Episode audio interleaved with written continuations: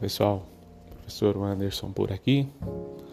No devocional de hoje, quero compartilhar um texto em Juízes 14, 5, que nos diz: Desceu, pois, com seu pai e a sua mãe a Tina, e chegando às vinhas de Tina, eis que um leão novo, bramado, lhe saiu um encontro.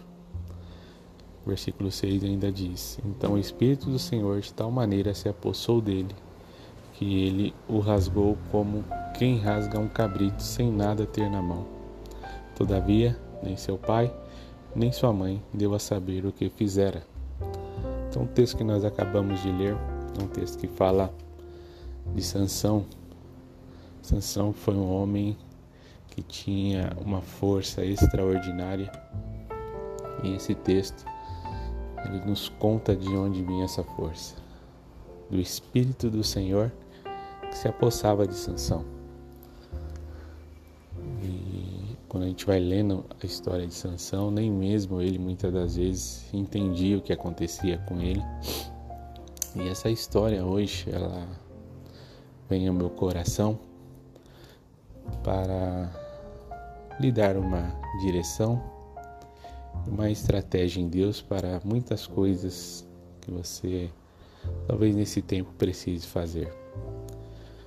E por que estou usando o exemplo de Sansão?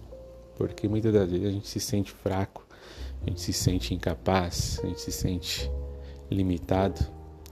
Estamos vivendo uma das eras com mais crises de ansiedade, estresse, e isso reflete algumas questões interiores, também físicas, mas muitas das vezes emocionais e quando eu olho a história de Sansão e vejo o Espírito de Deus se apossando dele e dando ele uma força física para fazer coisas que naturalmente ele não fazia, isso também pode acontecer no nosso campo emocional.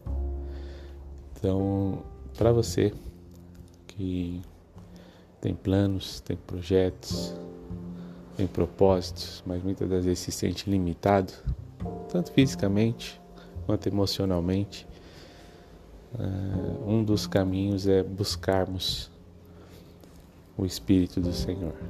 Ele tem uma força que nos reveste por dentro e por fora e que pode nos fazer e nos levar a fazer coisas que naturalmente nós não faríamos. E a palavra de Deus fala que o Senhor é aquele que nos ouve sempre. E às vezes nós esquecemos. Nós precisamos dessa força e não pedimos para Deus.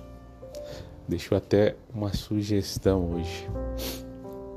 Se você entende que precisa dessa força e também talvez até tem buscado e não tem conseguido tê-la, um exercício espiritual que é o do jejum, ele pode ser muito útil num momento como esse.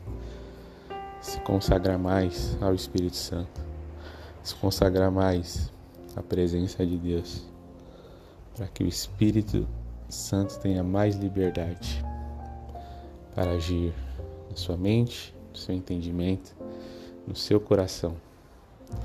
Isso pode ser um caminho semelhante ao de Sansão onde o Espírito de Deus tinha liberdade para agir nele e dava a ele a força extraordinária.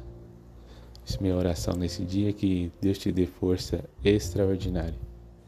Se busque, se você precisa, se você se identifica com essa palavra, que você busque de todo o seu coração, de toda a sua alma, de todo o seu entendimento e com certeza Deus tem muitas vitórias para você. Deus te abençoe.